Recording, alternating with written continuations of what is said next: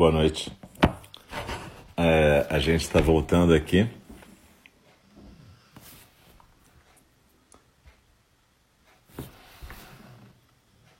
Com a fala do Dharma, o segundo programa dessa noite.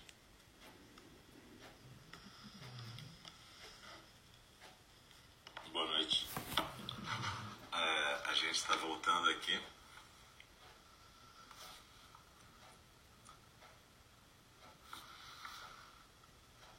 Com a fala do Dharma.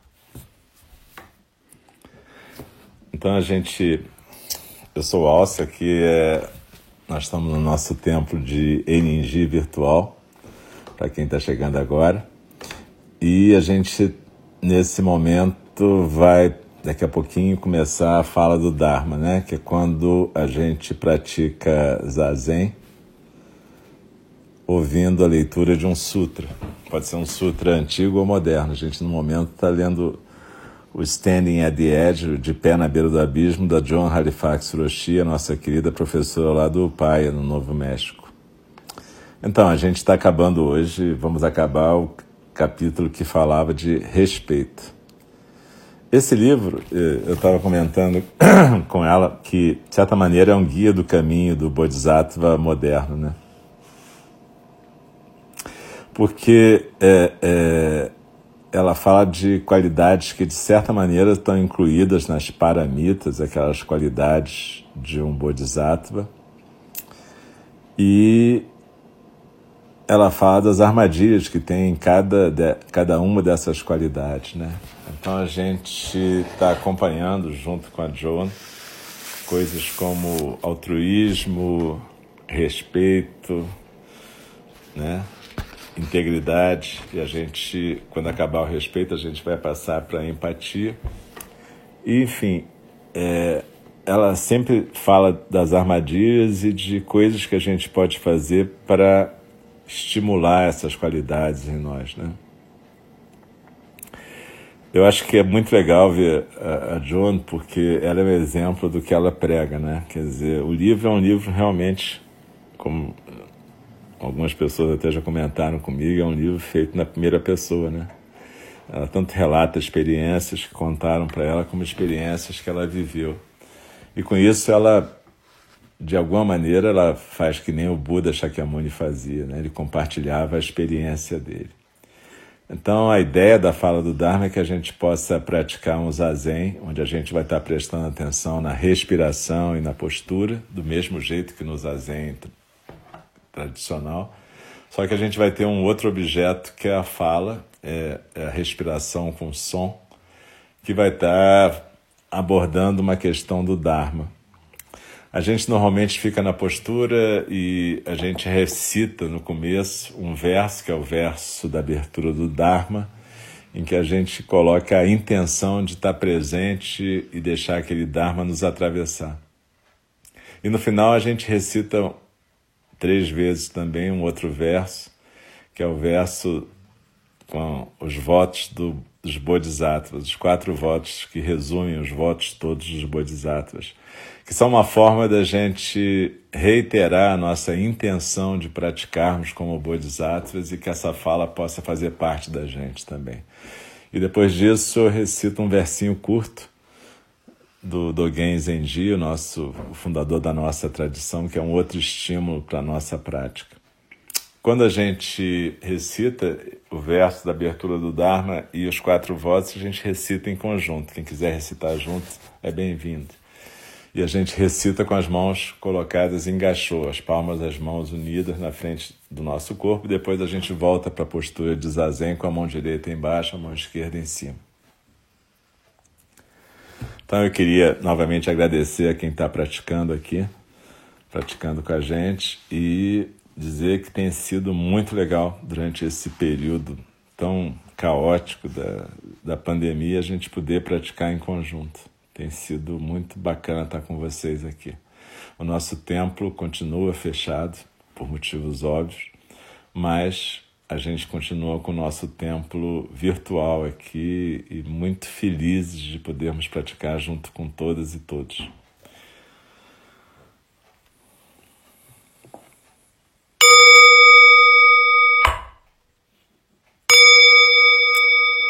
O Dharma, incomparavelmente profundo e precioso, é raramente encontrado, mesmo em milhões e milhões de eras. A nós é dado vê-lo, ouvi-lo recebê-lo e guardá-lo. Oxalá possamos verdadeiramente compreender e praticar o significado das palavras do Tathagata. O Dharma, incomparavelmente profundo e precioso, é raramente encontrado, mesmo em milhões e milhões de eras. A nós é dado vê-lo, ouvi-lo, recebê-lo e guardá-lo. Oxalá possamos verdadeiramente compreender e praticar o significado das palavras do Tathagata. O Dharma, incomparavelmente profundo e precioso, é raramente encontrado, mesmo em milhões e milhões de eras. A nós é dado vê-lo, ouvi-lo, recebê-lo e guardá-lo. Oxalá possamos verdadeiramente compreender e praticar o significado das palavras do Tathagata. Então a gente vai continuar aqui a leitura do De Pé na Beira do Abismo e no último pedacinho do capítulo sobre respeito.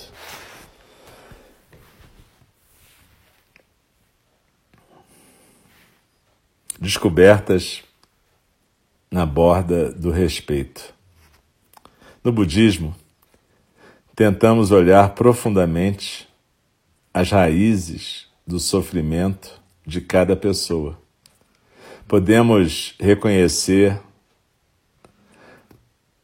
Angulimala naquele que pratica bullying, no tirano, no abusador, aquele que necessita das circunstâncias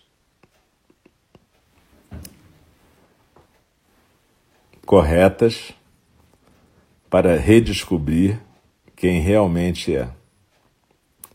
E então existe o Mara, entre aspas, o diabo. Ela coloca então, entre aspas, aqui, o diabo, que apareceu vezes sem conta durante a vida do Buda.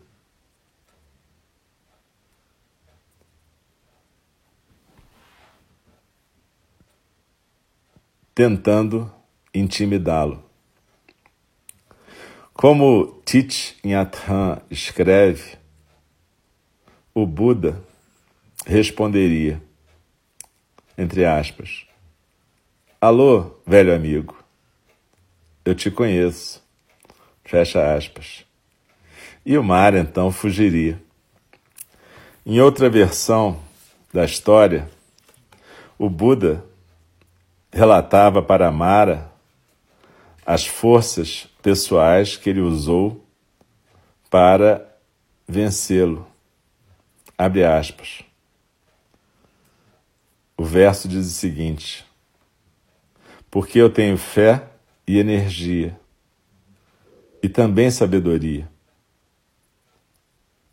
Os seus esquadrões que o mundo, com todos os seus deuses.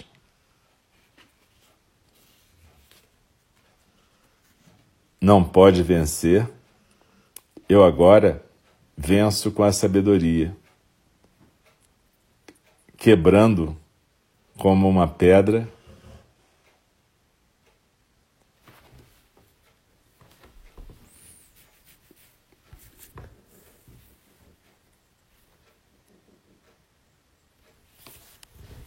quebra um vaso de barro. Após vencer Mara, Buda foi chamado de o vitorioso.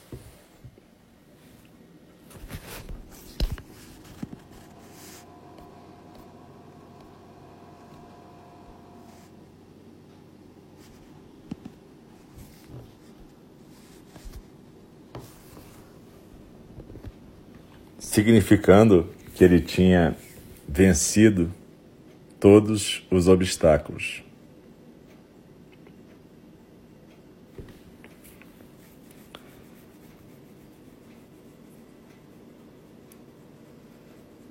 Ele tinha o poder de transformar as aflições da sua própria mente.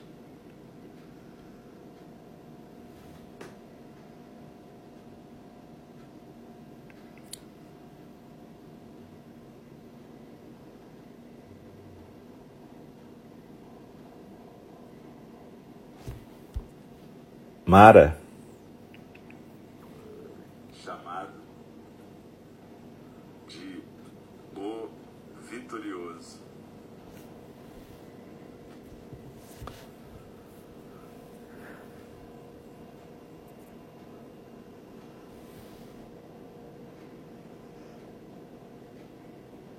Mara é um arquétipo que representa nossas angústias, nosso ódio nossos apegos, nossas compulsões, nossa confusão,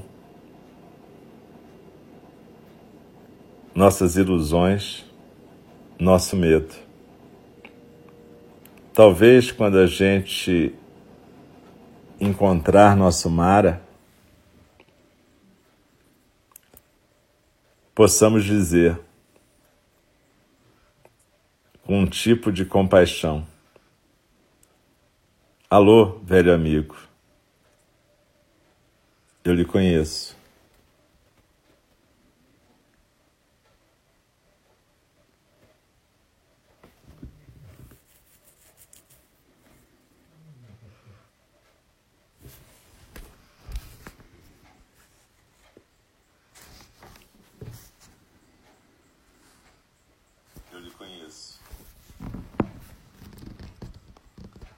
Nós resistimos ao impulso de tiranizar, permanecendo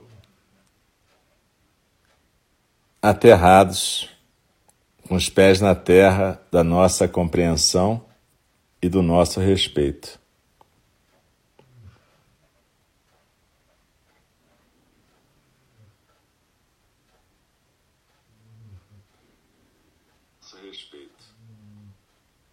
Nós permanecemos aterrados na nossa compreensão e no nosso respeito, resistindo ao impulso de tiranizar. Nós permanecemos. Nós também podemos usar a fórmula do Buda de fé, energia e sabedoria para sobrepujar o nosso mara pessoal e encontrar liberdade. No Sutta Padana, Mara reclama, abre aspas, Durante sete anos eu persegui o Buda a cada passo, mas com o Buda, o desperto, eu não tive nenhuma chance. Como um corvo que ficava pulando em volta de uma pedra colorida, achando que encontraria um tipo de coisa deliciosa, vai embora desapontado. Assim, com desgosto, eu desisti de Gautama. Não ofereça ao tirano qualquer tipo de prato delicioso com o qual ele possa se deliciar. Seja essa pedra colorida grande, quer o tirano esteja dentro de nós, ou seja, um agressor externo, nós precisamos primeiramente olhar profundamente em nós mesmos. Podemos tentar cultivar compaixão destemida pelo sofrimento e ilusão do tirano. Podemos, assim, conseguir o insight que precisamos ter para evitar, encontrar e alimentar nossos próprios estados opressivos da mente. Nós também podemos cultivar a compaixão por nós mesmos e a apreciação de nossas forças. Quando o nosso respeito por nós mesmos é forte, a gente não precisa desmerecer os outros. Quando a gente está de pé na beira do abismo, olhando para o abismo do desrespeito, nossos sentimentos de desconforto podem ser suficientes para nos fazer olhar para dentro. Nos virarmos e descobrirmos nossa compaixão pelos demais. Nos virarmos e descobrirmos como podemos transformar relações difíceis e instituições difíceis através da força, do respeito e do amor. Essas experiências podem ser um portal para a transformação das nossas reações habituais. Para aprendermos uma comunicação habilidosa e compassiva. E para manifestarmos a realização do poder curativo da interconexão com todos os nossos semelhantes e com todos os seres sencientes. À medida que aprendemos a tratar os outros como seres elevados, também nos elevamos. E assim termina esse capítulo do Standing at the Edge, o capítulo que trata do respeito. É muito interessante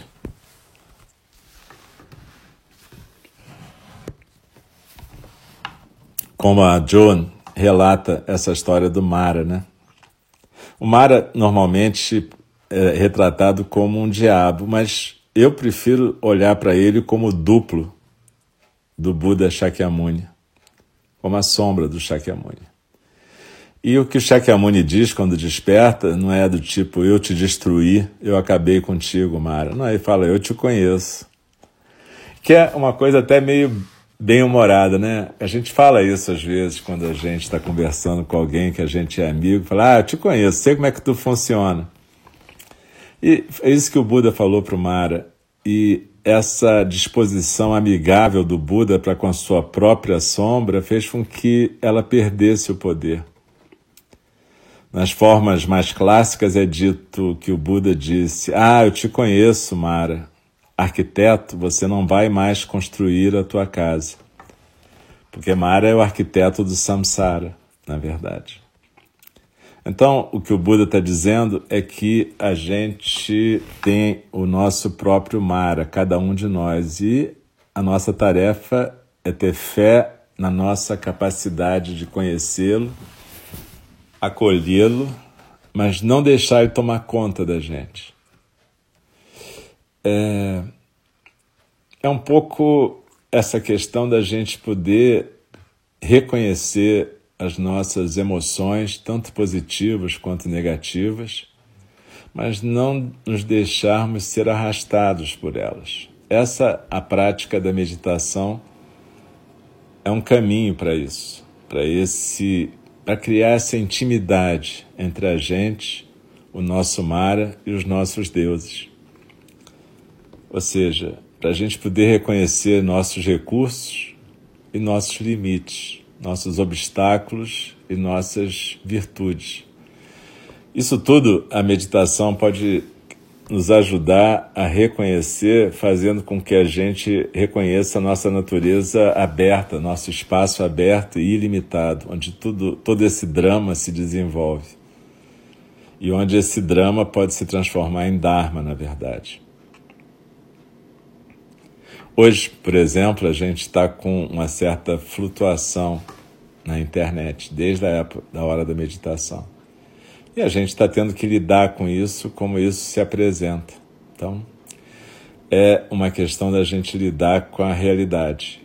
Talvez algumas palavras tenham sido perdidas ou não, porque normalmente quando eu estou aqui olhando a página do, do Mixer, eu vejo quando some aparece aqui e aí eu tento não falar enquanto está sumido e quando volta o sinal eu falo. É um exercício para mim também.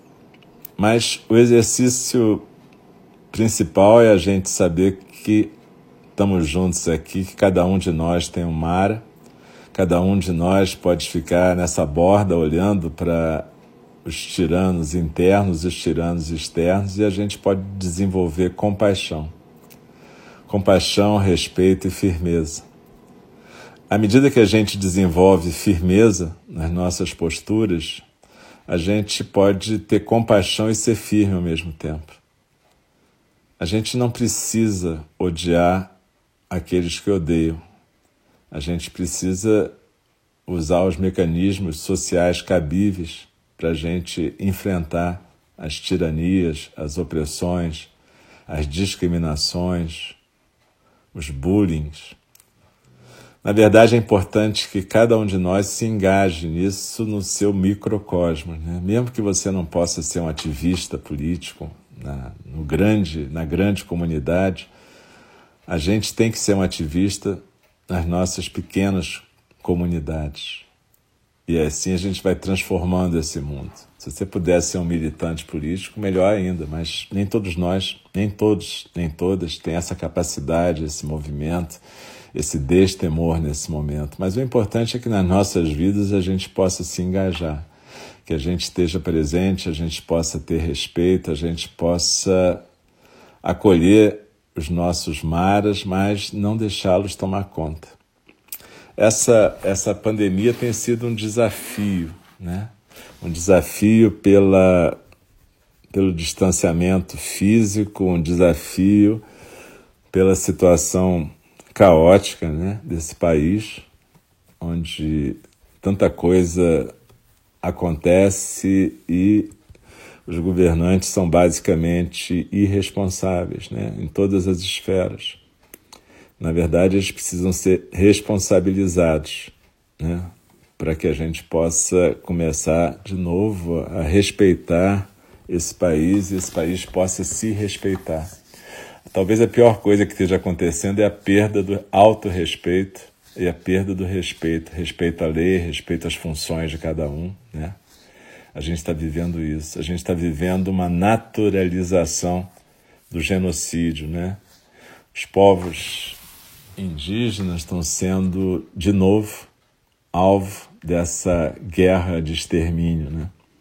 Na verdade, eles estão sendo alvos da guerra de extermínio desde que os invasores europeus chegaram aqui, né? Porque essa guerra biológica começou lá atrás. Na verdade, eu estava lendo um livro outro dia da Aparecida Vilaça que se chama Morte na Floresta, e ela fala exatamente sobre isso, né? que a gente está tendo uma pequena amostra do que, que os povos originais daqui têm vivido nos últimos 520 anos.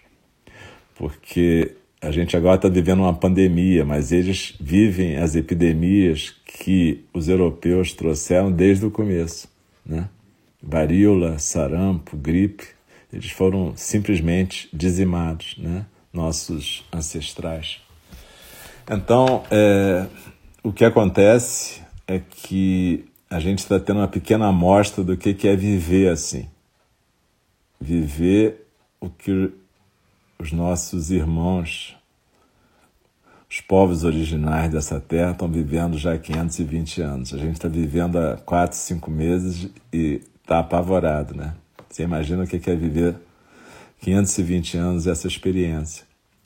Então a gente tem uma chance de recuperar o autorrespeito enquanto comunidades, enquanto nação, mas vai depender muito da nossa consciência e da gente estar desperto. O que Mara fala para o Buda é, é, fala sobre o Buda eu não consegui nada com ele porque ele está sempre desperto. E o problema das nossas coletividades aqui é que elas estão frequentemente dormindo, né?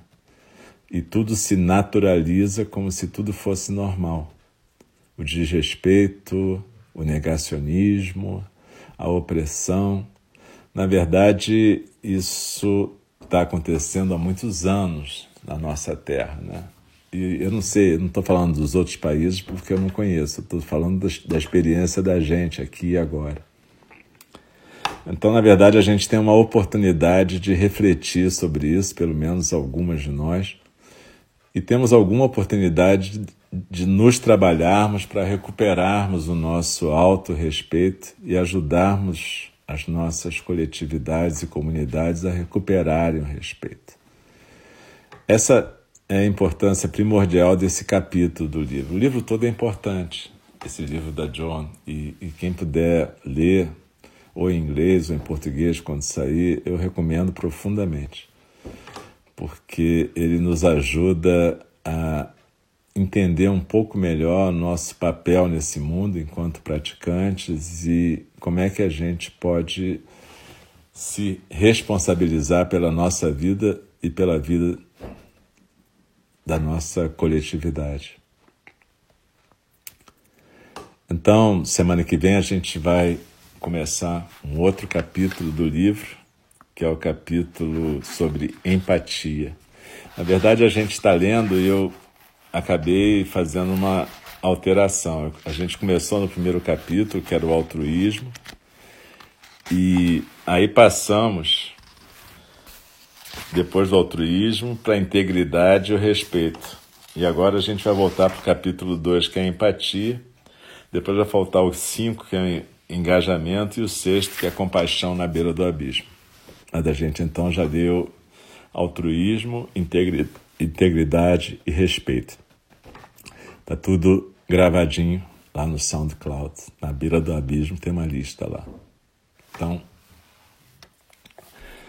vamos recitar agora o final dessa fala do Dharma.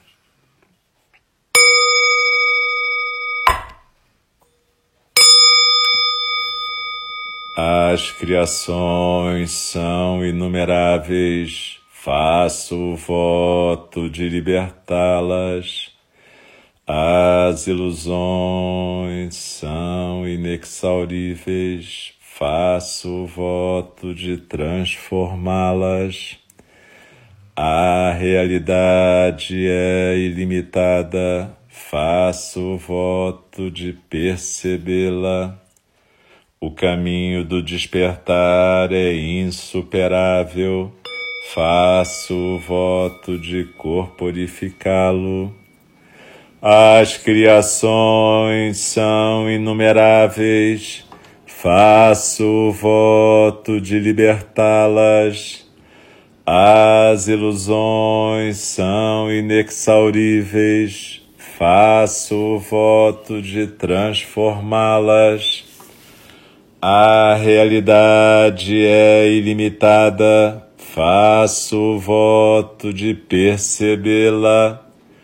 O caminho do despertar é insuperável. Faço voto de corporificá-lo. As criações são inumeráveis. Faço voto de libertá-las. As ilusões são inexauríveis. Faço voto de transformá-las. A realidade é ilimitada, faço o voto de percebê-la. O caminho do despertar é insuperável, faço o voto de corporificá-lo. Deixe-me respeitosamente lembrá-los a questão de vida e morte é de importância suprema. O tempo passa e a oportunidade é perdida. Vamos despertar, despertar, prestem atenção. Não desperdicem suas vidas. Então, queridas e queridos, muito obrigado pela presença. Desculpem as flutuações na internet. A vida é assim, né? As coisas vão e vêm. Parece que a internet às vezes quer demonstrar para gente que a impermanência é o bicho. Então, lamento se estiver faltando algum pedacinho em algum lugar, mas, enfim, agradeço a persistência e a presença de vocês. É, eu lembro que amanhã, às oito da manhã, a gente tem prática aqui de Zazen e recitação do Sutra do Coração, às oito da manhã. Às oito da noite também tem prática. E sexta, oito da manhã, e sábado, nove da manhã, a prática é para iniciantes. Muito, muito, muito.